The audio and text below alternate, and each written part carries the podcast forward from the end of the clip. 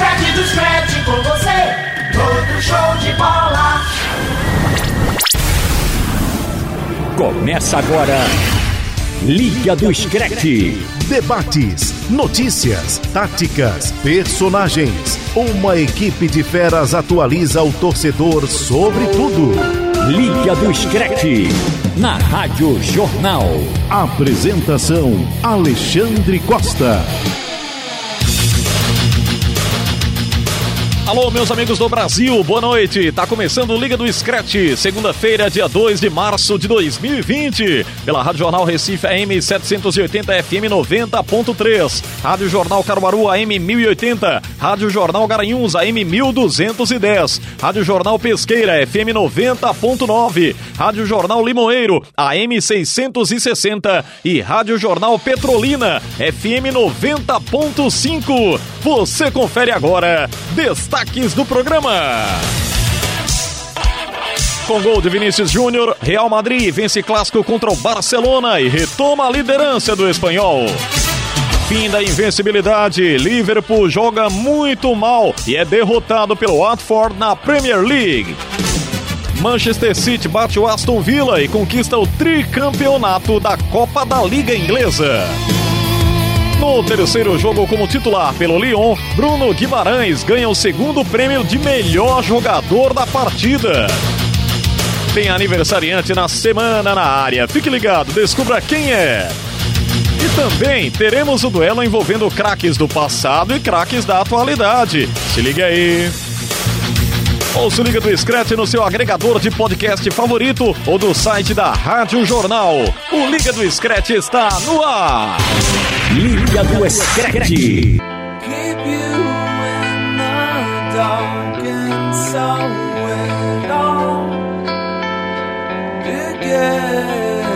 Rapaz, que nível, hein? Foo Fighters. The Pretender. Nível elevado da música mundial. É, o Marcos, ah, é brincadeira, cara. Toca... Toca... show no Rock in Rio. É, é mesmo, Não, Marcos? Rio é televisão. Mas... Deixa eu abraçar os amigos aqui Pela televisão conosco. foi o melhor show. Já no Liga do Scratch desta segunda-feira, no mês de março. Rapaz, o ano tá correndo, hein? Já estamos no mês de março.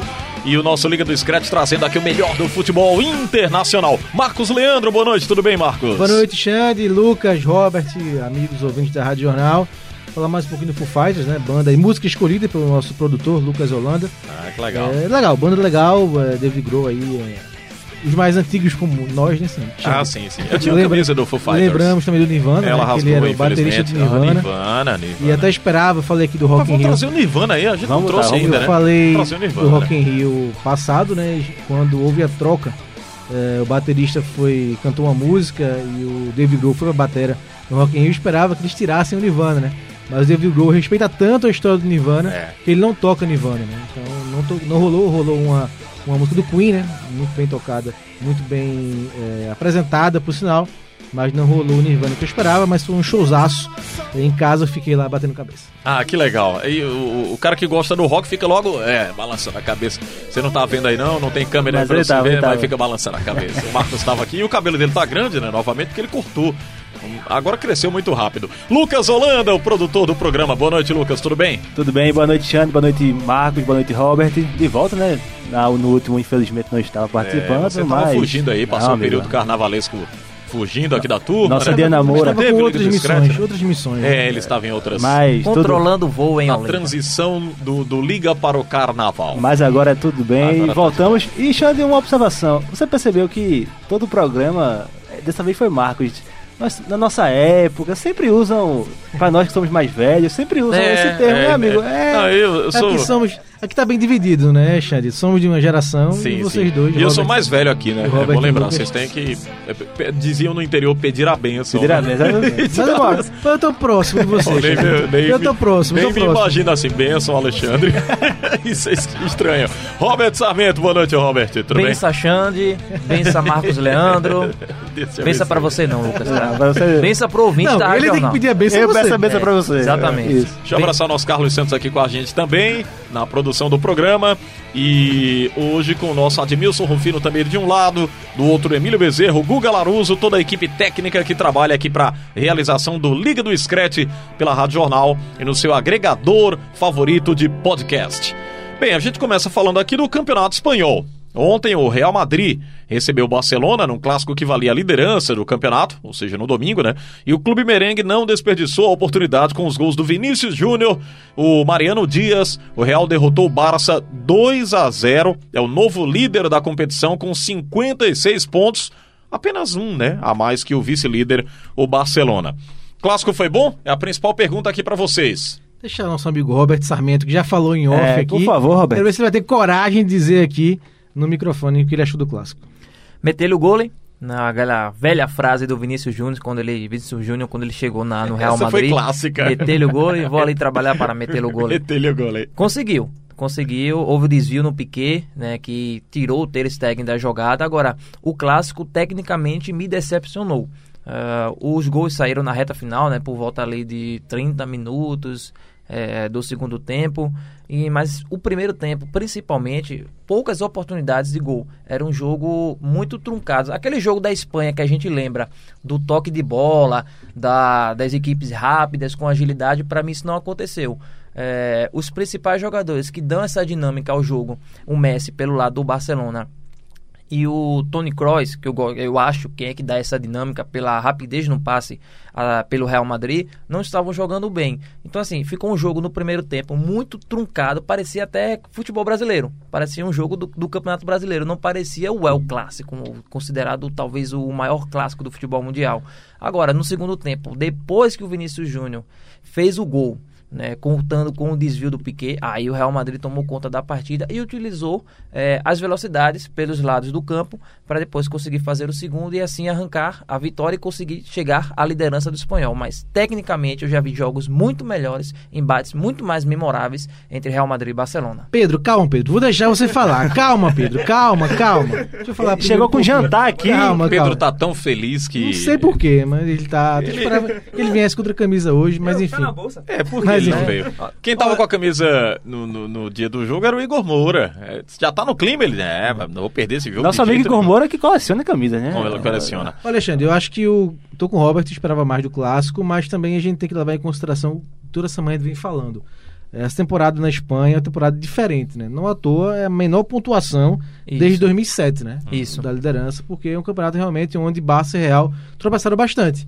E não vem com aquela. Não, não, são, não tem aquele poderio que tinham em outras, em outras temporadas. Mesmo assim, o Real foi melhor no segundo tempo. Primeiro, o Barça foi um pouquinho melhor. E aí o Courtois apareceu, né? Fez duas, três defesas que seguraram o 0 a 0 Duas delas no chute do Messi, que não conseguiu fazer gol. Mas no segundo tempo, não. Segundo, o Real atropelou, marcou firme. Grande atuação do Casimiro, né? Marcando muito meio de o, campo. o- o detalhe, Marcos, é que mais um clássico e que o Zidane faz a diferença da volta pro intervalo. Aconteceu contra o Atlético de Madrid, o jogo foi 1 a 0 no Bernabéu. O Atlético dominou a primeira etapa, teve 3, 4 chances Verdade. de abrir o placar. E no segundo tempo o Real Madrid mudou, saiu do, do, do for- 4-3-3, aliás, saiu do 4-5-1, foi pro 4-3-3 e aí dominou a partida e conseguiu vencer. É algo semelhante ao que aconteceu no, no contra o Barcelona. Lucas, já fale, porque esse rapaz aqui tá incontrolável. Tô, tô, tô. Olha, Nossa, eu, o que me Pedro chamou a tá atenção querendo falar muito. Pois no, não, no Lucas, segundo diga. tempo foi a fragilidade do Barcelona. É, vou voltar um, uns programas anteriores para bater no ponto que eu, para mim é o principal. Para mim é o Barcelona mais frágil dos últimos anos. Então, é, Kik Setien ainda tá tentando, conseguiu um empatezinho com o Napoli no, na quarta-feira, mas tá deixando muito a desejar. O Griezmann, contratado, nosso amigo Robert, eu acho que tá feliz com o desempenho do Griezmann, né? Porque é uma decepção completa, completa. Não consegue assumir metade do que a gente esperava dele, por exemplo. expectativa, né? Pois é. E aí o Messi que tem- sai da área pra tentar armar, coisa que ele já fazia, mas a responsabilidade aumentou ainda mais porque ninguém consegue. Então, é, me preocupou muito, muito mesmo a atuação. E, assim, particularmente fiquei feliz com o gol do Vinícius Júnior. Um menino que a gente fala. É, é o mais jovem? Uma- né? isso, o jogador mais jovem a mais fazer jovem é. o Mais jovem no- até que Messi. no- É, Isso, desse, isso. desse século, exatamente. No- é. no clássico espanhol. A Fazer um gol. Era Messi, a né, inclusive? Era um Messi. gol. Era o Messi. E aí, Alguns dias que separam isso. isso. Então, Vai um- destronar o Messi é um menino que né? tá buscando seu espaço, a gente sabe do defeito absurdo que ele tem na finalização, mas já deu assistência contra o City na quarta-feira, fez o gol ontem, então é um cara que tá se tornando decisivo em grandes jogos. Isso aí é fundamental para seguir evoluindo. Agora, Bem, Pedro, é, eu queria ouvir o Pedro também. O Pedro, aliás, rapaz, nós pedimos pro Pedro falar sobre esse clássico. Ele, ele fez um, um- como é que a gente pode dizer aqui, uma gravação, né? Um, um trabalho aqui pra nós. Fez Um boletim. Deu 25 minutos. Não, tô brincando. não deu isso tudo, não. ele foi o nosso Ralf de. Carvalho da noite. Foi, foi o Deixa nosso o Ralf, comentário. o nosso Ralf aqui do Liga. Pois não, Pedro, fique à vontade. Boa noite, boa noite, Alexandre. Boa noite a todos. É, o meu boletim, boletim, como o Roberto falou, ficou um pouco longo, foi, foram 10 minutos, mas é porque eu acho importante a gente iniciar essa análise por um ponto importante. A gente tem que analisar o pré-jogo. Como as duas equipes chegaram para essa partida. O Barcelona, o Barcelona, vamos começar pelo Real Madrid. O Real Madrid ele chegou na, na competição, na, no jogo, é, com uma pressão, na minha visão, muito maior do que a do Barcelona. Por quê? Porque o Real Madrid, ele tinha- chegou, vem de alguns jogos sendo eliminado da Copa do Rei, perdeu a liderança da, da La Liga pro próprio Barcelona, como vocês falaram, e também tava, per- perdeu pro Manchester City no primeiro jogo, por 2 a 1 na Champions League. E isso acaba, querendo ou não, trazendo uma pressão maior pro, pro Real Madrid, porque já tinha perdido uma liga, que é a Copa do Rei, e na Champions League eu vejo como muito difícil, como muito difícil, uma possível virada em cima do Manchester City no Etihad Stadium. E tendo que fazer 2 a 0 pelo menos para poder passar de fase. O Barcelona vem com um problema já político, um problema extracampo que afeta diretamente, diretamente dentro do campo. É, por, por por- pela forma que foi é, contratado os jogadores, acabou deixando o elenco enxuto. É, se eu não me engano, pro Real Mad- contra o Real Madrid, do elenco principal mesmo, só tinha 15 ou era 14 jogadores disponíveis para essa partida. É, acabou que ao longo dos outros jogos ele não poderia fazer o rodízio de jogadores, chegando até o clássico com um cansaço maior físico. E Problema grave de montagem de elenco. de né? elenco, de- por isso que eu falo que é um problema extra-campo. Chegando agora, vamos entrar na partida. É, o primeiro, no primeiro tempo, o Real Madrid é, entrou com, com uma formação, para mim, que deixou o meio campo muito vulnerável. Valverde, é, que ele é o jogador mais físico do Real Madrid hoje na hora da, da marcação, ele ficou com um problema, vamos dizer assim, de subir, de impedir as subidas do Jordi Alba pela lateral direita. Ele meio que ficou é, meio com uma marcação individual em cima do Jordi Alba. Ele, ele mesmo, ele, o Real Madrid marcava recuado, ele estava na lateral, meio que na lateral direita, impedindo essa subida do Jordi Alba, tanto que o, o lateral, que ele é muito ofensivo, ele só eu só lembro assim, me recordo dele atacar uma vez, que foi uma subida que ele fez, tocou para trás pro Griezmann, o Griezmann isolou a bola por cima. Não me recordo de outra. Para mim fez um bom papel o Valverde. No entanto, deixou o meio-campo sobrecarregado em cima de Casemiro. Porque Kroos, ele ficava meio que do lado esquerdo com Vinícius Júnior e Marcelo, que são jogadores de características ofensivas, e, Ma- e Kroos ficava meio que administrando ali, dando um apoio. O Isco, que é um jogador, um meia, ele não tem essa característica de- defensiva e acaba não ajudando muito na hora da marcação, o que sobre- sobrecarregou Casemiro, é, deixando muitos espaços onde o Barcelona conseguia essa infiltração pelo meio e ac- acabou criando oportunidades. Messi teve algumas oportunidades de gol. O Barcelona, no, no todo, uns- umas três oportunidades de gol e o Courtois brilhou, como o próprio Marcos Leandro falou. No segundo tempo, foi como quando veio essa virada. Como o Robert falou também, o Real Madrid, em vez de marcar mais atrás, o Real Madrid adiantou a marcação, marcando em cima. O próprio Val- Valverde, que marcava atrás, começou a apoiar, a, a pressionar em cima com Benzema, Vinícius Júnior. Essa pressão acabou dificultando muito a saída de bola do, do Barcelona, que eu acho que também sentiu essa questão física, como eu vinha falando dos outros jogos. E aí foi quando começou a aparecer o Vinícius Júnior, por ser muito jovem, acabou destacando. O Kroos teve mais liberdade, principalmente pelo lado esquerdo. O lado esquerdo do Real Madrid atacou muito. Marcelo cresceu com a evolução do Vinícius Júnior, com essa adianta, essa é, essa marcação adiantada, Marcelo mais perto do gol, ele cresceu muito, errou muito na partida, é verdade, mas criou várias oportunidades. Ter Stegen salvou, o Real Madrid foi criando uma, duas, três oportunidades, até que saiu o primeiro gol com Vinícius Júnior, e um belo passe de Tony Kroos, que Eu até o considero como o maestro da partida nesse jogo, porque nesse gol ele até sinalizou pro Vinícius Júnior. Vinícius Júnior passa, passa, passa. E ele foi, passou e deu passe. Um passe que quebrou umas duas linhas de marcações. E Vinícius Júnior saiu cara a cara com, com, com Ter Stegen, finalizou, a bola desviou em Piquet, é verdade, mas abriu o placar. E no final, Mariano mais uma vez com a parte física voando, que ele entrou na, na reta final da partida nos acréscimos, ganhou fisicamente de um Titi, girou em cima dele e disparado saiu de novo, novamente cara a cara com o Stegen e entre a barra e o goleiro finalizou marcando o segundo gol. Para mim foi uma vitória justa, acho que não foi um 2 a 0 é, não merecia, acho que um 2 a 1 era um placar mais justo, mas o Real Madrid, pelo se pegar o melhor Real Madrid do jogo contra o melhor Real Madrid do, o melhor Barcelona do jogo e botar os dois para confrontar, e para mim o Real Madrid foi superior ao Barcelona. Olha aí, o Pedro falou tudo.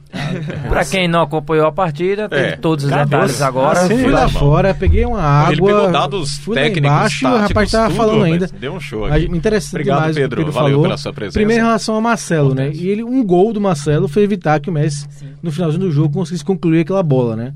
Até me preocupou um pouquinho, por será que o Messi está realmente caindo na sua, na sua explosão, né? Porque aquele lance, ele não perde. Mas o Marcelo, acho, depois eu fiquei olhando, acho mais de mérito do Marcelo, ele conseguiu ser perfeito e deu aquele bote e tirou a bola. E eu acho que esse lance aí já cabe no- na parte física, como eu falei. Eu acho que fisicamente o Barcelona já estava sentindo, Sim. pela sequência de jogos que estava tendo. E nessa reta final, o Messi saiu até no meio, ele saiu em direção ao gol e Marcelo meio que cruzando. Teoricamente, o Messi é mais rápido. Mas o Marcelo, Pois como é. estava fisicamente melhor, que vinha sendo poupado para Mendy ser titular, ele chegou mais rápido que, que, que Messi. Tirou a bola, conseguiu afastar momentaneamente, depois Varane afastou e comemorou muito nesse lance. Fisicamente, Agora, o Real o gol, melhor. Pedro, o gol, assim, foi um lançamento belíssimo do Tony Kroos, mas mostra como aquele lado direito do Barcelona. É o Barcelona não fraco, né? consegue ajustar aquele lado direito. Desde- né? Semedo. Desde é, a saída do Daniel Alves. Semedo, uh, o Sérgio Roberto. Sérgio Roberto, Roberto. quando joga, impressionante como uh, o Tony Kroos faz sinal. Eu vou meter a bola ali, naquele buraco É vazio. uma coisa básica, né? Ele Cobrir faz as o costas. sinal, pois ele é. faz o sinal pro Vinícius Júnior passar, porque ele vai meter a bola ali.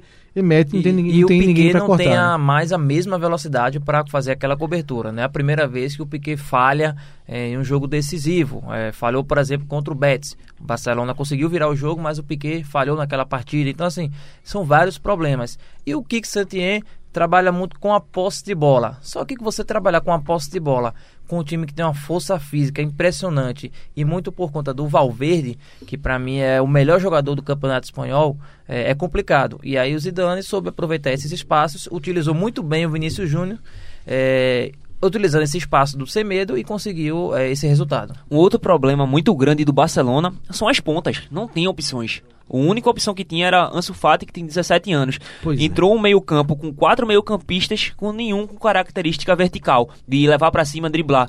Tinha um Arthur que é controlador de jogo, o De Jong que é controlador de jogo, o Busquets que eu vejo mais também como um controlador de jogo e o Vidal que é um meio-campo mais físico, que, O que é mais Vidal contato. pode fazer esse papel. Pode o problema fazer, é o nível técnico que ele tem de, não é, é, a cara- devolvendo né, não, pro, não pro é a característica dele também driblar ir pra cima. Ele pode ser tecnicamente um jogador que dê passo pra frente, como eu acho que os outros são, mas não é aquele jogador mais individualista, de individual, individualista. E eu acho que isso acaba prejudicando muito a atuação do Barcelona. Muito bem. Vocês querem agora ir para lá para Inglaterra? Então a gente já vai direto para Por favor, Inglaterra. por favor, por da favor. Espanha para Inglaterra. No sábado, o Liverpool fez uma das piores partidas dos últimos dos últimos anos e foi goleado aí por 3 a 0 pelo Watford, respirando aí na zona do rebaixamento. Com o resultado, o Liverpool deu adeus ao sonho de ser campeão invicto. Eu tava aqui colhendo alguns detalhes desse jogo e tava querendo saber o que foi menos ruim. Nada. Porque não dá pra pegar o lado bom, né? pro, pro time do Liverpool. Melhor, a melhor coisa que aconteceu pro Liverpool nesse jogo foi quando o juiz apitou o jogo. Apitou o fim do jogo. É porque eu tava pensando. Foi um o- desastre. Se, se foi menos ruim é, ter perdido aqui no momento que ele podia. O, o- ressuscitar alguém que tá lá na, na- na zona de rebaixamento, respirar, aí tomar um 3, 3 a 0 é, totalmente circunstancial e favorável ao Watford, que tira o Liverpool né, do, do- daquela questão de invencibilidade, é, tira o rótulo do invencível da Premier League e evidentemente quer bater um time que já está disparado na pontuação. Dá um moral elevadíssimo para o Watford para a sequência da Premier League. E para o Liverpool, o que, que pode se tirar de, de lição dessa partida? É que a o- grande interrogação, o né, que Marcos? surpreendeu muito foi perder pro penúltimo colocado, né? É. Até então por 3 a 0 e tinha vaga para mais, quase que no finzinho leva o quarto gol. Teve alguém aqui da mesa que me mandou mensagem sábado perguntando o que, é que tinha acontecido, né? É, Então, realmente foi Então, uma... se ele já estava desconfiado, Pois é. é, Então- voltou tudo de forma Pois é. carregada e pior ainda. Porque... Eu acho que o Liverpool já vinha jogando mal alguns jogos, Xande. Ele vinha ganhando sem brilho, né? No seu, no seu coletivo ou na sua individualidade de alguns jogadores, mas não vinha encantando tanto em alguns jogos. É, mas perder 3 a 0 pro Watford realmente surpreende, foi uma derrota dura. É, acaba com esse sonho, né? O Liverpool quer muito ganhar a Premier League e o que vier de bônus como invencibilidade, maior quantidade de pontos, artilharia, vai ser uma campanha realmente memorável para realmente é, quebrar esse jejum, esse tabu em grande estilo. Então, uma derrota que é dura também por conta disso. O time não vem rendendo bem em alguns jogos, perdeu, né, para o Atlético Madrid na primeira parte da Champions League, tem essa preocupação por conta disso também, mas para o campeonato acho que não altera muito, só essa questão da invencibilidade mesmo. Agora, que é uma derrota que para mim foi muito surpreendente, foi. É pra ficar, perdão, Lucas, é pra ficar o alerta ligado. É, é curioso você dizer isso de um time que estava batendo todos os recordes possíveis na Inglaterra. Agora, é, eu acho que essa derrota veio num bom momento, porque vem antes do jogo de volta contra o Atlético de Madrid. Sim. É para mostrar o Liverpool de fato que ele não é imbatível. Eu acho que estava com essa postura. Eu, eu tive muito essa Sapato alto é eu a acho, pergunta? É? Eu, eu tive essa sensação no jogo da, da fase de ida das oitavas de final contra o Atlético lá em Madrid, em que eu vi o Van Dijk eh, tentar recuar uma bola de cabeça sem tanta força, sem chegar na dividida. Isso só para trazer um exemplo de um, zagueiro que praticamente não erra durante as partidas. Então eu acho que o Liverpool ficou com essa sensação de eu sou imbatível. eh, na Inglaterra joga mal e vence. Então assim, foi bom que aconteceu para o Klopp chegar e dizer derrotas acontecem, as derrotas vão chegar pra gente. Então, para que a gente possa evitar o máximo elas, é manter o nível de concentração, não importa qual o adversário. É, acho que tem algum, vários, vários pontos dessa O derrota. Lucas estava meio que tremendo assim. Não, não, é, foi assim, foi- foi- Eu senti pela mensagem Ele sábado. tá tenso, ele Sábado tá tenso. Eu mensagem. comentei com o Robert que foi uma das piores partidas que eu vi nos últimos anos. Sério? Anos, Mas, anos rapaz, Eu trouxe- eu trouxe meses, ele veio dois, É, três Trabalhei anos. com anos. Dos anos é foi, brincadeira. Foi uma coisa absurda. Foi traumático pra O você. Liverpool não, não atacou em momento nenhum. O Watford, em momento nenhum da partida, é, eu que tava assistindo o jogo, pensei, não, acho que dá pra ganhar. Não deu. É, demorou até pra tomar os gols. E aí a gente vai puxar. Acho que, pessimismo à parte, o campeonato tá encaminhado. Quatro vitórias em mais de. Em dez jogos. São ele 10 con- jogos Ele consegue, fazer ganhar 12 quatro, pontos. ele consegue ganhar quatro, quatro vezes. Mas pensando em Champions League, é, é muito preocupante, porque desde a pausa foram quatro jogos. É, Norwich, Atlético de Madrid fora, West Ham e esse. O Liverpool jogou mal nos quatro. Ele teve picos de time contra o West Ham que conseguiu virar. Mas o resto foi muito mal, muito mal. Um time muito preguiçoso, muito burocrático e que não, nem de longe, está na sua melhor forma. Fabinho, a gente vai falar um pouquinho dele mais pra frente, mas já vou adiantando, muito mal em campo, muito mal, um dos piores em campo. Van Dijk, que como o Roberto falou, é, não costuma errar, não falhou nos dois gols. Então é um, é, é um Liverpool que precisa urgentemente voltar aos seus melhores dias pensando em Champions League, porque esse Liverpool, ele obviamente é um time que tem muita técnica, muita tática, mas ele é um time que, que se sobressai na força mental.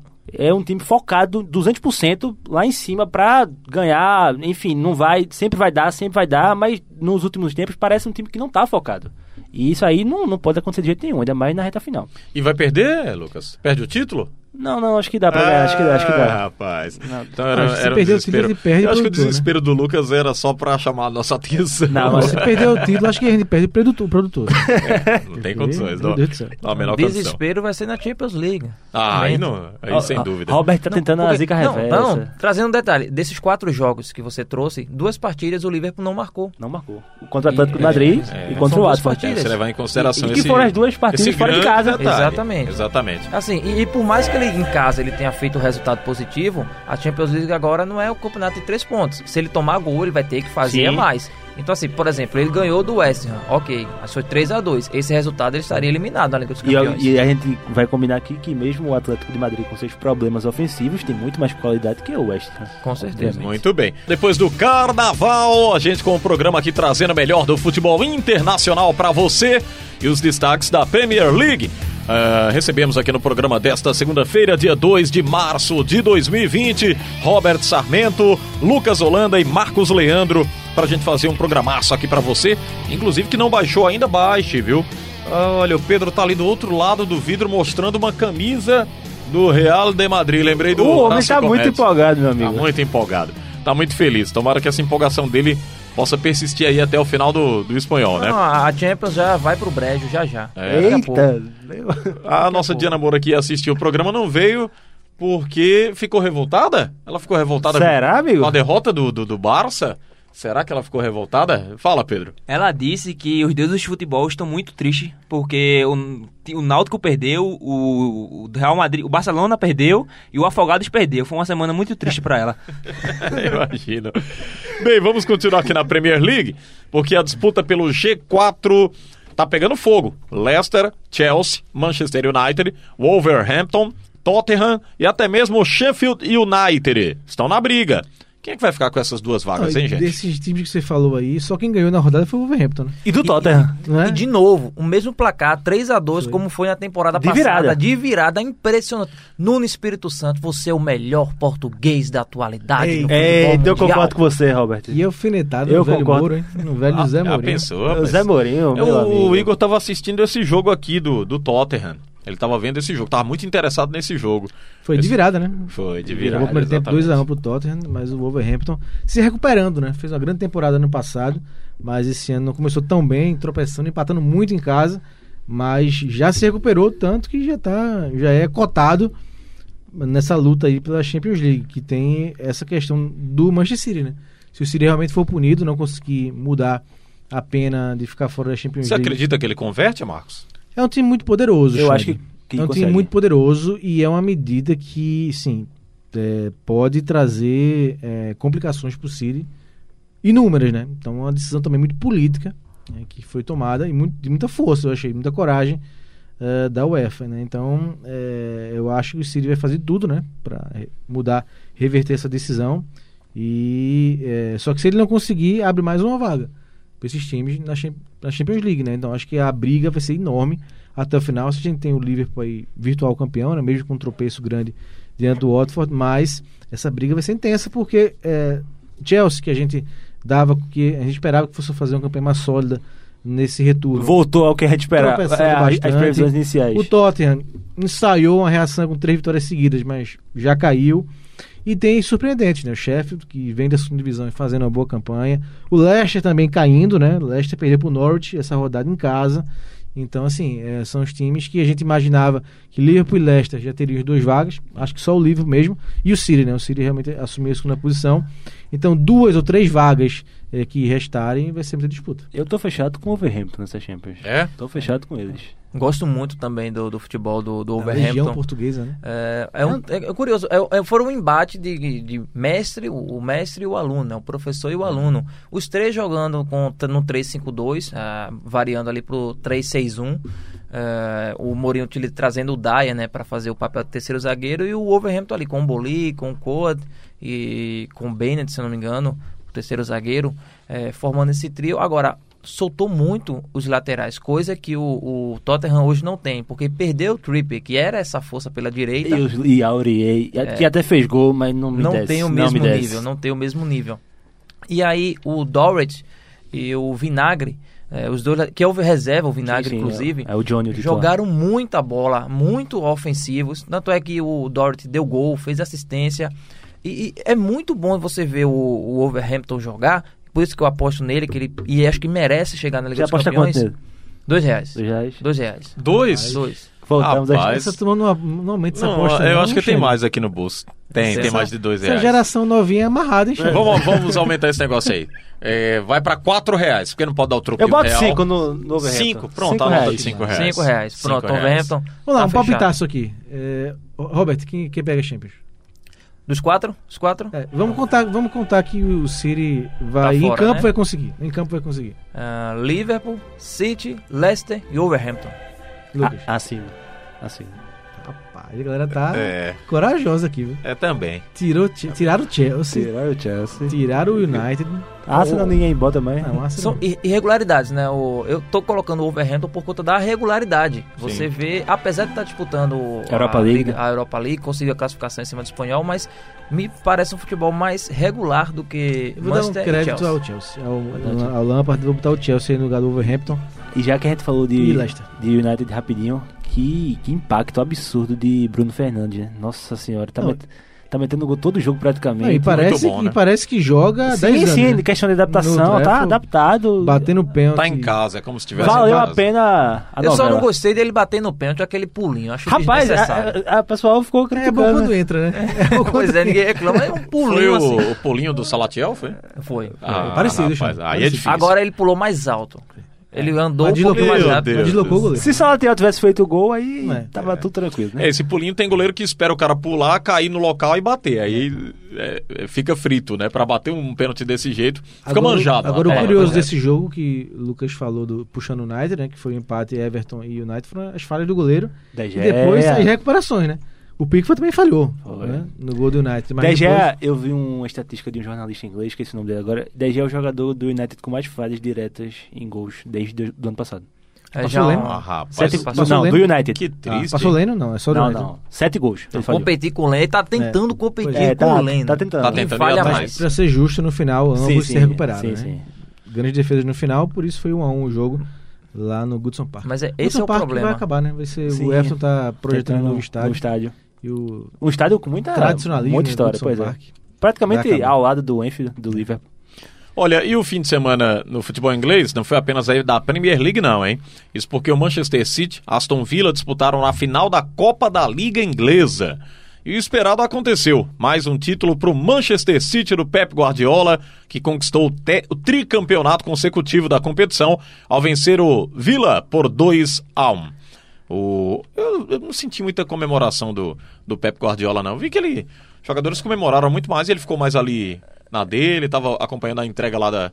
Ou eu, ou eu tava equivocado aí na minha percepção, hein, gente? É um título menor, É. é. o menor título da Inglaterra e eu acho que é uma característica que o Guardiola adotou nas últimas temporadas, deixar muito mais os jogadores, Jogadores, isso. comemorarem. Ele tava sorridente, tava com uma expressão boa, mas de ficar pulando lá, ele ficou meio Dizem, dizem que o, o Guardiola ele cobra muito mais. é, eu li um, não cheguei a completar o livro dele, mas eu li um trecho e eu percebi também isso que ele come- é, comemora menos na vitória. Ele cobra, aliás, ele cobra mais na vitória Hum. e menos na derrota. Tem até um caso que o City ganhou do Newcastle, se não me engano, por 3 a 0 Aí ele marca um treino no, dia seguinte, que estava previsto uma folga, porque ele diz que o time falhou bastante. Alguns acham que isso aí é marketing, enfim.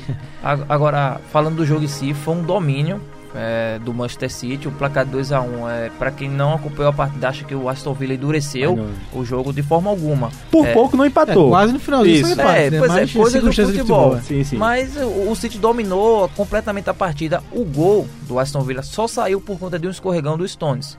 Ele escorregou, veio o cruzamento pela esquerda e o atacante acabou diminuindo o placar, porque o Bravo também é um chama-gol incrível. Não teve culpa, mas. Mas a defesa é- que ele fez no, é, no- no é. final tá É bom. um chama-gol. E- Mas foi um grande jogo do City uma merecido coisa, o título. uma coisa interessante desse título do City é porque foi o primeiro time, é um feito histórico, né? A, a conquistar a Liga, a Copa da Liga três vezes consecutivas Isso. desde o Liverpool dos anos 80, né? Então, é, mostra aí um E é o Domínio. oitavo título, né? Últimos, Sim, de sim. nove dos últimos dois anos. isso, né? isso. Então, Perdeu a- as duas Champions, É. é, isso, ó. é, Exatamente. então é um domínio realmente fantástico. Falta daquele salto, né? O salto é Champions League. Nesse ano o inglês realmente vai- não vai ser tricampeão, né? Inglês, mas é, espera-se que na Champions ele vá avançando, né? Ele Conseguiu um grande resultado diante do Real Madrid no primeiro jogo no Bernabéu. Falta aí confirmar essa classificação para chegar nas quartas de final e seguir sonhando com esse título da Champions League. Se vai ou não jogar as duas próximas temporadas, pelo menos esse Um momento, tem que aproveitar esse momento. um né? momento provocativo aqui. O Aston Villa é maior que o Manchester City? Não, rapaz, que é isso? Historicamente, sim. É, Historicamente? É mais, é mais tradicional, né? É mais tradicional, né? É, Mas eu acho que hoje é. Nos é, últimos tempos, o Manchester engoliu aí. Não né? dá, É, porque sim, ah, sim. Hoje tá estranho, né? A gente pensar Tem nisso. né? pois é. Mas é, o, o Aston Villa teve o seu período de glória, conseguiu o título da Copa dos Campeões, é, antes de, de virar a Liga dos Campeões.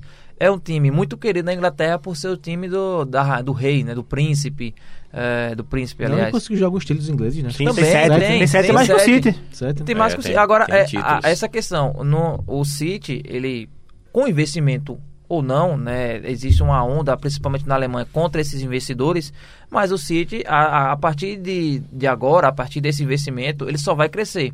É muito difícil agora a gente ver o City voltar a ser o primo pobre de Manchester.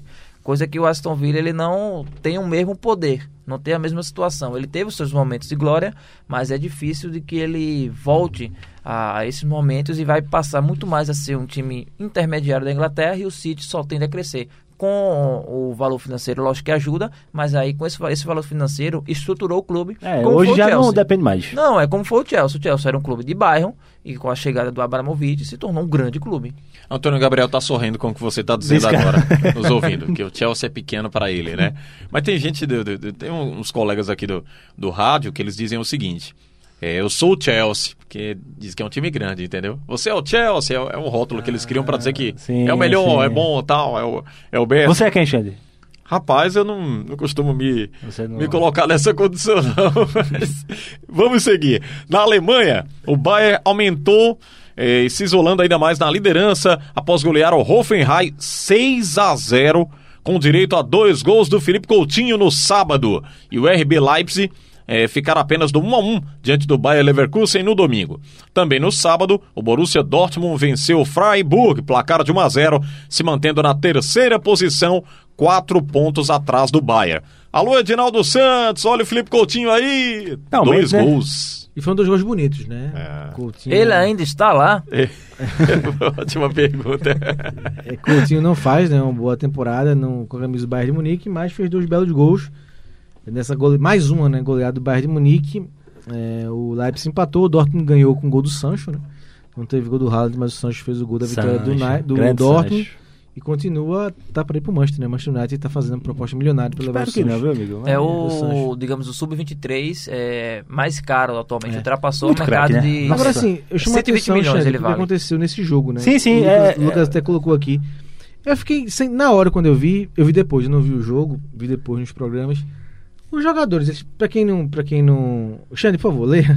Hum. Pra quem não viu, né, aconteceu, depois eu me manifesto aqui. Sim, vamos falar Porque do... nesse, porque nesse jogo teve É um o processo né, do- do- dos jogadores de Bayern e Hoffenheim que ficaram 15 minutos tocando a bola sem nenhum propósito após insultos de alguns torcedores do Bayern ao dono do Hoffenheim, o bilionário Dietmar Hopp, que é sem dúvida hoje o homem mais odiado do futebol alemão por ter investido no clube. Dois, dois, dois questionamentos. É, primeiro, como é, é, usar um, termo assim, como é cabeça o torcedor alemão, né? Porque o cara fazer um protesto contra um investidor do clube, não sei se, se com alguma outra segunda intenção, mas se preocupando com é, os mecanismos da liga, né? Do futebol alemão. É da como se a gente fizesse assim. É que tem a regra do, do 50 mais 1 lá. É. Que é como se ele tivesse. ele- como ele tem mais de 50%, ele é literalmente o dono. Então Pois tudo é, que ele to- toma decisões são. É muito dele, né? cabeça você fazer um protesto por conta É, disso. é, exatamente. Não é nem seu time. É o Pois time é. adversário que você tá ganhando. Não é do mesmo patamar. Nem né? O de Bayern de perto. Munique é muito maior do que o Exatamente. Não Hoffenheim. disputa título com você. E você faz um protesto contra isso. Então é muito cabeça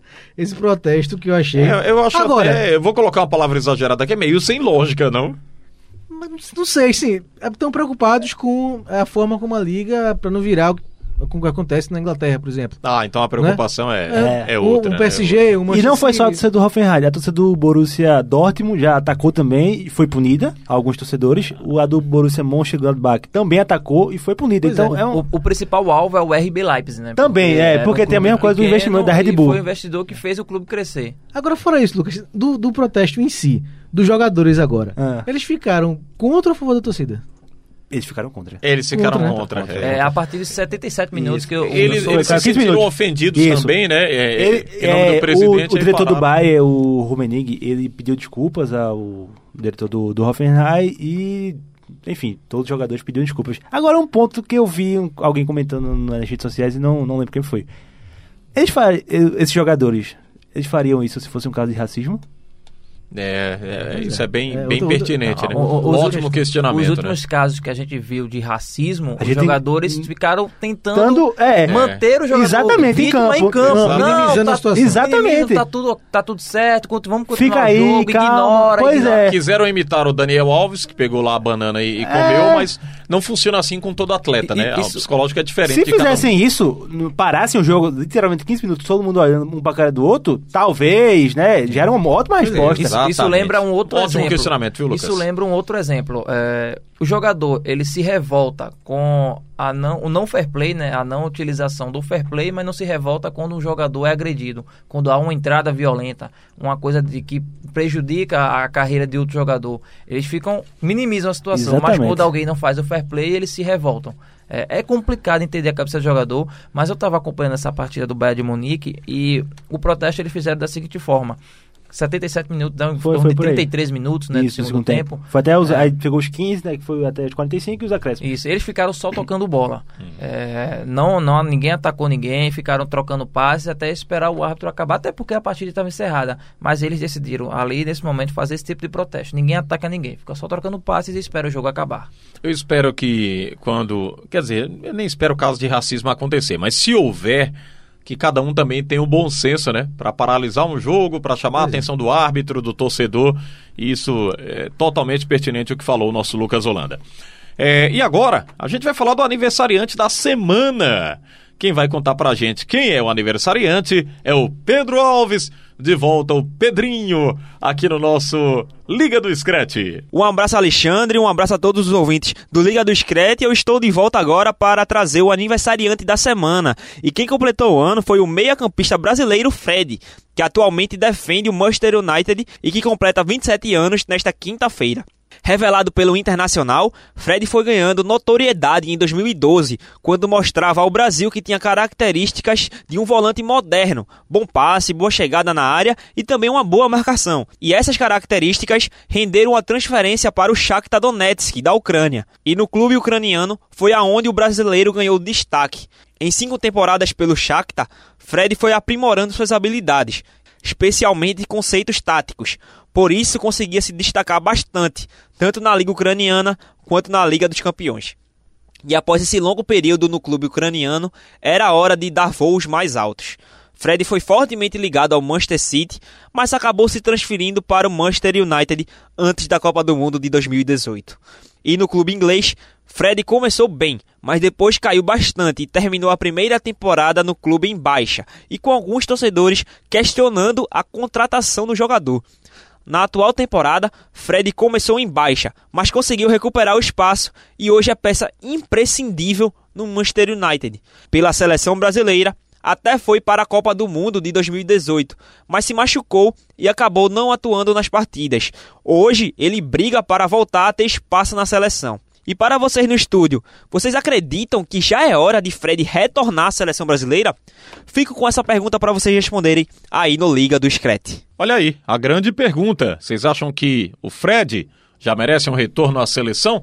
Olha, gente, só para deixar claro aqui, o Fred que o Pedro falou pra gente não é o Fred que tá saindo do Cruzeiro, tá Isso, acertando é o lá. Fred com- do Manchester é o Fred United. do Manchester United. É o volante, né? O volante. Fez até dois gols semana passada na Liga Europa. Aliás, é Sim, um volante sim. muito pensante, né? Ele não é aquele volante Isso, preso feito lá o na Pedro marcação. falou, ele é um, ele é um volante que consegue Cabeça pensante. tem, tem características muito interessantes, consegue chegar na área, tem um bom passe. E assim, é, o setor de Fred na seleção é, muito concorrido, né? A gente vai falar. Os jogadores estão em baixas, né? O Arthur, principalmente. Mas tem o Bruno Guimarães, que a gente vai falar daqui a pouco, tá voando. É, eu não, não sei se eu chamaria para a próxima convocação, a da, dos próximos jogos, que inclusive um vai ser aqui na Arena Pernambuco. Mas eu manteria fortemente no radar. Acho que Fred já tirou aquele rótulo que alguns colocavam nele, de jogador de empresário e tal. Mas, e, e tá jogando muita bola na temporada. Para mim é um dos grandes destaques do United. E não, não seria nada demais se Tite chamasse. Eu, particularmente, deixaria de fora ainda nessa. Não, ainda não. Deixa, como o Lucas falou, no radar, mas ainda não. Tem. Tem alguma restrição? Sim, Ele, O companheiro? Fred, se não me engano, amigos, foi convocado para a Copa do Mundo e Sim, se sim, lesionou. né? exatamente. Então, Foi. assim, Um eu dos erros do Tite. Manteve, Manteve ele. Manter ele no elenco. É, eu acho que também não, não tá nessa situação. É, eu prefiro apostar ainda muito mais no Casimiro, que voltou a ter um grande desempenho. Prefiro apostar no Fabinho é, e deixo o Fred aí no radar, mas eu não acho que, que seja agora. Eu ainda prefiro também apostar no Arthur e, para mim, titular, como o Lucas falou aí, citou ele, o Bruno Guimarães. Acho que esse é o homem para apostar no momento. O Fred fica no radar, já teve sua chance, não aproveitou e se ele continuar, e aí pode ser que ele tenha uma nova oportunidade, mas por enquanto, para mim ele não vale jogar na, não vale ser convocado para a seleção brasileira. É, meus amigos do Brasil, Liga do Scratch aqui pela Rádio Jornal, Marcos Leandro, Lucas Holanda e Robert Sarmento, além do nosso Carlos Santos da produção do programa. O Carlinhos, viu? Diga aí, Carlinhos. Ah, Car... Carlinhos, Carlinhos, Carlinhos, Carlinhos é mora nós. aí. Vou pegar vocês. Vamos embora. Vamos seguindo. E a gente vai agora falar do campeonato italiano. Tá pegando fogo. E por conta do coronavírus, né, infelizmente, a Federação Italiana decidiu que o jogo entre Juventus e Inter de Milão deveria ser adiado além de outras partidas. Dentro de campo, a Lazio jogou e venceu. Assumiu provisoriamente a liderança do campeonato com 62 pontos e um jogo a mais que a líder Juventus. Antes de entrar na Lazio, é, tem coisas na Federação Italiana que eu juro que eu queria entender.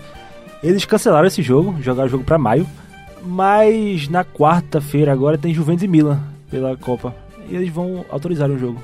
É, a, informação de sexta para sábado é que seria com portões fechados. Né? Isso, aí botaram só a torcida da Juventus. É, é, to... esse jogo e mais quatro jogos. Um no sábado, o da Udinese, com a Fiorentina e mais. A Fiorentina chegou a viajar, né? É, e mais quatro no, no domingo, né? Então, assim, claro que é uma situação que foge do controle, né? Mas acho que um pouco mais de organização poderia ajudar a ficar um pouco mais controlada essa situação né, que foge dos meios de futebol. É um vírus aí é, mundial, né? Então, uma pena, né, que o futebol aí é afetado e a Lazio consegue assumir a liderança, né? É, venceu o Sassuolo, diga-se de passagem, teve dois gols anulados pelo VAR, um questionável, mas enfim, o que importa é que a Lazio ganhou o jogo e tá, é, no momento é a líder do, do, do campeonato italiano. O, o, detalhe é que a Lazio não chegava à liderança do campeonato italiano desde a temporada 1999-2000, é, quando ela terminou como campeã. Ela foi, a, foi o último título Isso. Da, da Lazio, então desde aquela época a Lazio não chegava E até aqui, né? Primeira a, brincou, a gente brincou muito com Juventus e Inter, eu levantando né, a bola da Inter, tentando é, que a Inter fizesse uma frente à Juventus e pouco se falou da Lazio, né? E a Lazio foi Sim. chegando pelas beiradas. Tá lá na hoje é, venceu a Inter algum tempo atrás e a gente falou, eu lembro que a gente hoje falou do Ciro Immobile, né? Eu lembro que a gente falou do Ciro Immobile, a temporada Sim. dele, como ele cresceu, né? Era, digamos, o substituto do Lewandowski no, no, no Borussia Dortmund, não rendeu, voltou para a Itália e agora está no, no auge da carreira. E de fato a gente 27 venceu, gols, né? Pois é. É, é que bom, a Lazio. É, é, o futebol italiano precisa crescer. A Juventus são oito títulos seguidos. É, oito? oito, títulos oito. seguidos. Precisa voltar. Na, que, que a Lazio cresça, que a Roma, que já disputou semifinal da Liga dos Campeões recentemente, mas não bate de frente no título italiano, que esses clubes possam crescer para tirar essa hegemonia da Juventus. E da Itália, a gente vai para a França falar de um cara que está arrebentando por lá. A gente fala do meio-campista Bruno Guimarães. Está na terceira partida com a camisa do clube francês, já ganhou dois prêmios de melhor do jogo, um deles no domingo, diante do clássico contra o Saint-Étienne. Quem falou no Bruno Guimarães aqui elogiando muito? Foi você, não Lucas, foi, Lucas? Foi você. Você disse, esse Bruno Guimarães vai arrebentar. É, é um jogador que, particularmente, desde o Atlético Paranaense, já acompanhava muito, muito mesmo. E ele reunia as características que eu gosto num, num cara de meio campo, né? Não é o 5, como muita gente gosta de chamar, que é aquele primeiro volante. Também não é o 10. É um cara que consegue fazer de tudo um pouco. Tem qualidade para entrar na área, tem qualidade para fazer a transição entre defesa e ataque, consegue é, distribuir jogo para os pontas. Então é um cara muito completo, velho, muito completo e inevitavelmente as comparações lá na, na França já estão surgindo, né? É o novo Juninho Pernambucano. Inevitável, né? Pois é, até porque o Juninho que levou ele. É. E assim, é um cara muito diferenciado. Você vê que ele não sentiu em nada. O futebol dele não parece com o do Juninho, não, né? Não, não, não. Não, não tem nada a ver, né? Não, não. Mas ah, eu, eu gosto demais do Bruno Guimarães. E é, no jogo contra a Juventus pela Liga dos Campeões, o cara jogou como se estivesse jogando é, Champions League há uns 5 anos. que sabe? cresce, assim, o, a, a cotação dele é justamente esse jogo contra a Juventus, né? Porque é, foi um jogo onde ele foi muito bem, um jogo grande, né? Enorme, com uma festa magnífica, né? Do, do sim, Leon, sim, muito né? bonita. Muito bonita a festa do Leão, do Leão. E ele foi bem, né? Então é, aumenta aí ah, os elogios por conta disso. Né? Não foi só no francês, foi na Champions League diante da poderosa Juventus que ele conseguiu ir bem. No pré-olímpico também foi muito Sim, bem. né? sim, No sim, muito bem. A seleção brasileira teve alguns problemas na fase do quadrangular final. Ou seja, o caminho dele era mesmo a mas Europa. ele né? realmente. Pra mim é titular da O caminho dele era o Atlético de Madrid, que ficou Ei, não segurando para ei, Cavani, rapaz. Cavani, Cavani não chegou, não Senti veio o Bruno Guimarães. Eu, eu senti um. Como é que a gente pode dizer? É, Não, não é decepção, tem um nomezinho aí, rapaz. Remorso. Remorso. Já levou o, Ren o remorso. Renan Lorde. Ou dor de cotovelo também, né? É, dor de Não, cotovelo. O Bruno É, Guimarães de seria ótimo. Imagina Bruno Guimarães, Thomas Partey, era achar o Liverpool na certa. Rapaz, isso é brincadeira. Bem, agora a gente vai falar dos Mas se o Atlético brasileiros. tirar o Liverpool, a gente não vem, não, né? É, vem, é, É brincadeira. Ele quer levar todo mundo pro Atlético de Ele Madrid. quer, ele quer. Botar a seleção brasileira no Atlético de Madrid. Dia 11 o confronto entre Liverpool e Atlético de Madrid. E o Roberto vai nem aparecer aqui, vai passar longe. Só vamos Foi a ouvir falar o nome dele. O Lucas e eu, né? Também. Foi 1x0 pro Atlético. Foi 1x0 pro Atlético. Tem que ter gente aqui pro programa, viu? Mas eu vou trabalhar apreensivo. Eu imagino, eu imagino. Olha, dos brasileiros, quem foi o destaque da semana e qual foi a decepção? Eu vou logo colocando o meu destaque. Decepção não achei muita, mas o Vinícius Júnior, né? Pra mim, é, indubitavelmente, o cara fazer um gol daquele, Não, a, e um a clássico, própria, muita pressão. a própria né? história, né, Xande? Porque a gente falou alguns programas aqui recentes que o Vinícius estava descartado e a bola da vez era o Rodrigo, né? Sim, o Rodrigo chegou a fazer sim, três gols sim. em Champions League contra o Galatasaray, mas a, a roda viva do futebol é tão viva né, que poucos meses depois o Rodrigo está escanteado, está jogando no time B do Real Madrid e o Vinícius ganhando novas chances e aproveitando, né? Foi um gol decisivo, né? Acho que o gol mais importante da carreira dele. Ele até falou nesse sentido, né? Foi o jogo mais importante porque ele definiu, né? Fez 1 a 0 Sim. no El Clássico. Então, sem dúvida, o Vinícius Júnior é o destaque. Pra mim também é um destaque e decepção, como eu já havia adiantado, pra mim o Fabinho. O Fabinho voltou muito É, mal. Eu lembrei que você falou que você ia adiantar no, na- na sequência Fabinho, do programa. o Fabinho voltou muito mal da lesão do, no Liverpool há quatro jogos que ele não consegue nem de longe ser o Fabinho. um não, lógico, pois é, ele, por isso né, que eu acho Lucas? que ele não deveria ser titular. Sim. O problema foi que o Henderson se machucou no período. E aí você não tem Essa é nem questão, Fabinho, né? nem Henderson, você fica sem ninguém pra, Para fazer. abrir um pouco mais o leque, acho que o Fabinho merece sim um voto, mas eu vou no Arthur. Arthur. Arthur. Rapaz, o que jogou o Arthur na seleção quando foi escalado, né? Eu até citei várias vezes, fiz dois jogos da seleção com o Arthur como titular e eu disse: esse cara joga muita bola. Decepcionou também. Mas caindo aqui no, no- Tá no caindo. time dos decepcionados é brincadeira. Ou dos que decepcionam. É, você, Roberto. É complicado pro, pro Arthur, mas a minha decepção, trazendo logo é, esse meu voto, vai pro Lucas Moura, que por mais que não seja um centroavante, mas ele tá tendo, enfim, aquela sequência como titular. O Mourinho chegou, gosta muito do, do futebol dele, chegou a, a dizer que tentou trazer ele para o Real Madrid, quando treinava o Real Madrid na época, e o Lucas estava no São Paulo. Então o Lucas vem tendo uma sequência no time titular, mas não vem agradando, não vem convencendo. Fez um jogo muito ruim contra o Wolverhampton. E aí é um jogador que, digamos assim, cai nas graças dos torcedores das redes sociais. Todo mundo pede o Lucas Moura na seleção, na seleção, mas eu não vejo esse futebol todo no Lucas. Então, para mim, ele é, é a decepção do, desse, desse fim de semana. E não tem como ser. Ó, o lado positivo é o Vinícius Júnior. A gente tem que aproveitar para engrandecer esse jogador, que é alvo de preconceito para mim muito forte nas É, redes é sociais, é um alvo de preconceito. Tudo bem, ele- ele não é um jogador ainda pronto, mas também a gente não pode colocá-lo como uma decepção, como acontece nas redes sociais. É um jogador que vai evoluir, tem os seus defeitos claríssimos de finalização, muito grande, mas é um jogador que não se omite da partida, não se esconde e teve o seu auge E agora quase que ele contra o meteu um gol Barcelona. de letra ontem, né? Tentou um gol de letra. Sim, sim. Ele Ousa- é- ousadia, Ganhou, Ousadia, ganhou confiança. é, Ousadia e que alegria. Muito bem. E depois de falar dos brasileiros, destaques e pontos negativos, é hora de atualizar o torcedor sobre os artilheiros das principais ligas pelo mundo. Quem tá com a gente é o Túlio Feitosa. Fala aí pra gente, Túlio. Olá, Xande, um abraço para você, para os companheiros de bancada e para os ouvintes da Rádio Jornal. Olha, a disputa pela chuteira de ouro tá pegando fogo. E caso o nosso ouvinte não saiba o que significa, a chuteira de ouro é um prêmio dado ao jogador que mais faz gols nas ligas europeias. Então vamos lá, hein? Na Premier League, o atacante do Leicester, Jamie Vardy, ganhou companhia na artilharia. Isso porque Pierre Aubameyang do Arsenal também chegou à marca dos 17 gols na competição. Logo atrás, com 16 gols, está Sérgio Agüero do Manchester City.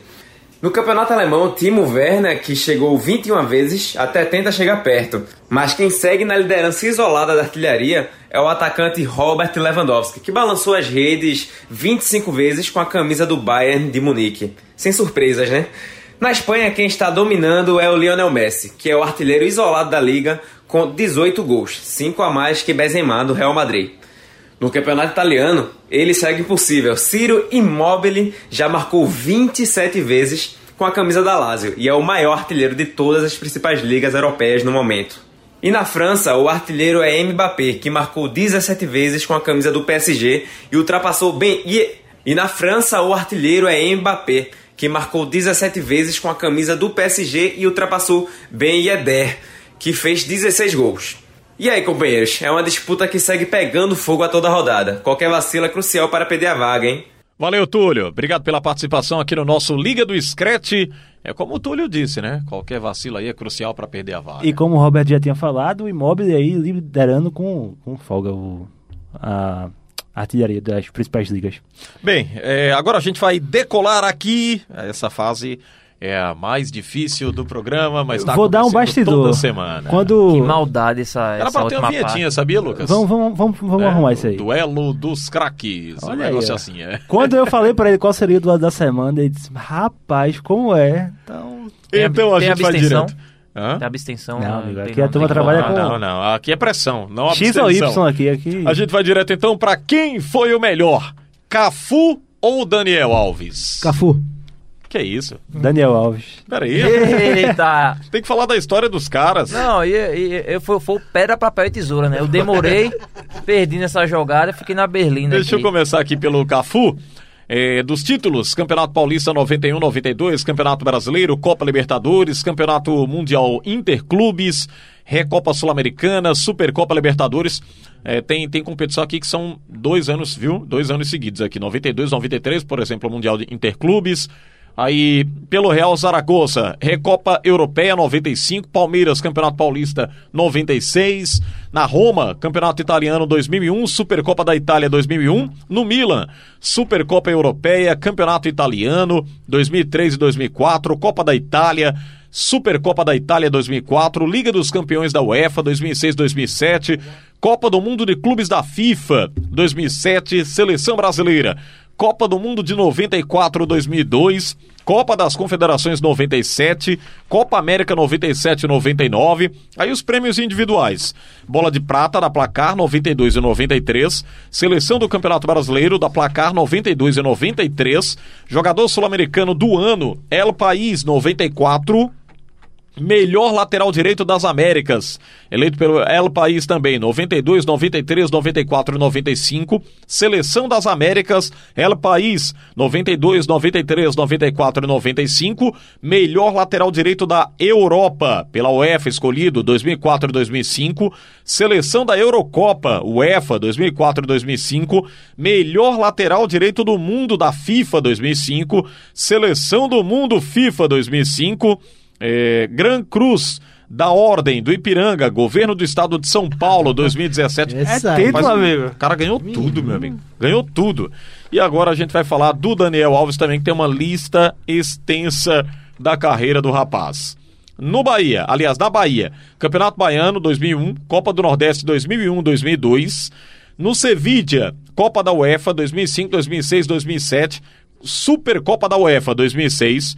Copa do Rei 2006-2007, Supercopa da Espanha 2007, Barcelona, Mundial de Clubes da FIFA 2009, 2011, 2015, Liga dos Campeões da UEFA 2008, 2009, 2010, 2011, 2014, 2015, Supercopa da UEFA 2009, 2011, 2015, Campeonato Espanhol 2008, 2009, 2009, 2010, 2010, 2011, 2012, 2013, 2014, 2015 e 2016. Copa do Rei, 2008, 2009, aí teve 2011, 2012, 2014, 2015, 2015 e 2016. Supercopa da Espanha, 2009, 2010, 2011 e 2013. Pela Juventus, Campeonato Italiano 2016, 2017, Copa da Itália 2016 também 2017 pelo Paris Saint-Germain. Campeonato Francês 2017-2018, 2018-2019, Copa da França 2017-2018, Copa da Liga em Francesa 2017-2018, Supercopa da França 2017, Seleção Brasileira. Isso aqui é o- são os títulos do Daniel Alves, hein? Copa das Confederações 2009-2013, Copa América 2007-2019, Mundial Sub-20 2003, Torneio da Malásia Sub-20 2003 e os prêmios individuais, por fim, porque eu tô quase aqui sem respirar para falar da, da lista Me dá, desses me dá a folha, vamos rapazes. pra outra folha. Parabéns, folha. Melhor jogador da UEFA 2005-2006, melhor jogador da Supercopa da UEFA 2006, time do ano da UEFA 2007, 2009, 2011, 2015 e 2017, time do ano da FIFA 2009, 2011, 2012, 2013, 2014, 2016, ou melhor, 2017, 2018, equipe do ano é, 2006, 2007, 2008, 2009, 2009, 2010, 2010, 2011. Melhor lateral direito no Campeonato Espanhol 2008, 2009. É, teve também aqui o FIFA Pro Award 2009, 2011, 2012, 2013, 2015, 2016, 2017, 2018. O 43º melhor jogador do ano de 2012, eleito aí pelo The Guardian, o The, o The Guardian. Copa das Confederações, equipe do campeonato 2009-2013. 78º melhor jogador do ano de 2016, The Guardian também. Equipe ideal da League eh, 2017-2018, melhor jogador da partida da Copa América de 2019, Brasil 2 a 0 na Argentina, melhor jogador da Copa América 2019 e seleção da Copa América de 2019. Ufa! Ufa! E só. Só. Só, Ah, só isso, isso. Só. Eu acho que já matou aí. Não, e eu me orgulho das três medalhas de society que eu tenho em casa. Eu E eu das pra- minhas de botão. Bem, o, o Marcos já falou que é o Cafu, né? Cafu, Xande, eu vou abrir aqui o debate é, porque assim, eu já tenho uma tendência a voltar em jogadores mais que já pararam, né? Mais do, mais do passado. E eu tenho uma cisma com o Daniel Alves, não é uma cisma. Eu não gosto de quem joga com fetes em si mesmo. Então eu acho que o Daniel Alves, às vezes, ele tenta, ele não precisa se supervalorizar. Ele já é um grande campeão. Você acha que ele faz isso, Marcos? Eu acho que faz. Acha? Eu acho que faz. Eu acho que ele eu sou o melhor, eu sou todo, todos me amam. Então, é, Isso eu, é acho, ruim. que- eu acho que assim, é, um grande jogador, a, a lista de títulos aqui que o Lucas colocou, que deixou você sem fôlego, realmente é enorme, né? É enorme, talvez é o maior, né? Vencedor de Sim, títulos. sim. É. Passou, né? 35, eu É, acho. tem seu nome na história, apesar de não ter ganho Copa do Mundo, mas tem seu nome na história, mas eu não gosto desse traço dele, da sua personalidade. Então, por isso, o Cafu, que pra mim também foi um grande jogador e era um pouco mais humilde. É, humildade é tudo. Lucas, Olha, é, eu acho um debate muito, muito, muito acirrado, mas como eu adiantei, eu vou de Daniel Alves. É, pra Daniel? mim, Daniel Alves. é? É, Eu, eu ouvi você falando Cafu, não, Lucas? amigo, eu falei Daniel Ah, Alves. tá bom, então vale. É, pra mim, não existiu, assim, pelo menos nos últimos, sei lá, 12 anos, lateral direito, lateral, tão participativo na construção de um time, de um modelo de jogo como Daniel Alves. A gente tem Arnold aí no Liverpool e Robertson, Arnold com mais destaque, mas são coisas de dois anos pra cá. A gente tem Marcelo no Real Madrid também. Pronto, Marcelo também conseguiu isso, mas de uns anos pra cá, uns dois anos pra cá caiu. Mas o que Daniel Alves conseguiu fazer, até por escolha dele, voltar Bra- pro Brasil, eu acho que ninguém conseguiu fazer nos últimos anos. Nem o próprio Felipe Lan, que também foi muito é, vitorioso, é, mas não, não tinha a mesma influência que Daniel Alves teve é, no, no modelo de jogo feito aquele do Barcelona. Hum. É, tanto que Daniel Alves, se eu não estiver errado, ele é o jogador com mais assistências para Messi na, na carreira. Isso. Então, você é, não é não é apenas só apoiar. Daniel Alves ele vai na linha de fundo, ele é um lateral que constrói jogo por dentro, tanto que na seleção brasileira da, na, Copa, na Copa América de 2019, é, quando o Gabriel Jesus jogou pela ponta direita, muitas vezes o Gabriel ficava aberto pela direita e o Daniel vinha construindo jogadas por dentro. Então, é um lateral que tem muito recurso, muito recurso. A gente sabe que Cafu é, foi um cara muito vitorioso, duas Copas do Mundo, mas, na minha opinião, Daniel Alves é um cara mais completo e só falta, infelizmente, essa Copa do Mundo. É, é difícil, né, a gente falar de um jogador que tem uma importância gigantesca para o futebol brasileiro como o Cafu e o outro que é o Daniel Alves, que é o maior o jogador atleta com mais títulos na história do futebol mundial. Agora, entre esses, esses números todos que vocês trouxeram aqui, eu vou colocar um critério que para mim é o diferencial para colocar a importância desse jogador para o esporte. Ah, a, a liderança. A liderança do, do atleta. Quem é mais atleta para mim é o Cafu. Tem muito mais essa importância, esse peso. Se o Daniel Alves, Daniel Alves ele tinha a importância desse conjunto do Barcelona, dessa era Guardiola que mudou a forma de pensar futebol, mudou a agilidade do futebol, o Cafu ele tem a liderança do psicológico do jogador.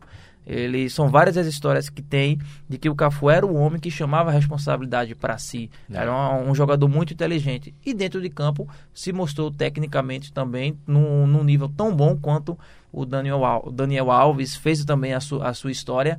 Então, por esse peso, pela liderança de grupo, de ser um, um líder tão importante Quanto à sua parte técnica, eu voto no Cafu. Vamos empatar ou vamos dar vitória ao Cafu? Rapaz, o Cafu. Eu, eu, eu sou fã do Daniel. Sou fã do Daniel Alves. Eu acho que ele joga muito, é meio campista, é polivalente, né? Lateral tal. Mas o Cafu na época que ele jogou, a gente fez essa discussão aqui com o Roberto Carlos e o Marcelo. Sim, sim. Era mais difícil, né? Jogar na lateral, de, na lateral ali de um clube. E o Cafu fez com muita maestria, é, com, com, muito potencial, com muita qualidade. Então, o nosso time tem Noia no gol até agora, Cafu e Roberto Você Carlos. Você tá preparando esse Tô time preparando, aí, né? Traga nos próximos programas. Antes e da gente fechar, gente... Ronaldo Fenômeno, não, Cristiano Ronaldo. Cristiano Ronaldo. Cristiano Ronaldo. Isso. Olha, e atenção, hein? Para mandar a sua dúvida sobre o futebol internacional e também a sua sugestão para o nosso duelo de craques, é só enviar um áudio para o número 99147 8520 ou deixar a sua sugestão nas redes sociais, através do arroba Rádio Jornal PE, que vamos responder nos próximos programas, hein? E o WhatsApp, o seu áudio aí para suas sugestões, 99147 8520. Marcos Leandro, obrigado pela presença. Valeu, Xande, Lucas, Robert, um abraço. Lucas Holanda, produtor do programa Abração e até a próxima, Lucas. Valeu, Xande, valeu, Marcos, valeu, Robert. E convidar nosso ouvinte aí a continuar participando, interagindo com a gente, que o Liga dos Créditos tem muito conteúdo especial para os próximos programas. Muito bem. Robert Sarmento, valeu, amigo. Volte Gra sempre, viu? Grande abraço, bem Xande, bem Xande. um abraço, meu amigo. Ponto final aqui no Liga do Scratch. Abraço ao Carlos Santos aqui na produção do programa. Admilson Rufino, nosso Aldo Leite também na produção do programa. Grande Aldo, Emílio Bezerro, Guga Laruz e toda a equipe. Um pouquinho de Foo Fighters. Ótima noite, fim de noite, né? De segunda-feira, a gente volta a se encontrar na programação do Scratch. Um abraço a todos e até a próxima. Tchau, tchau.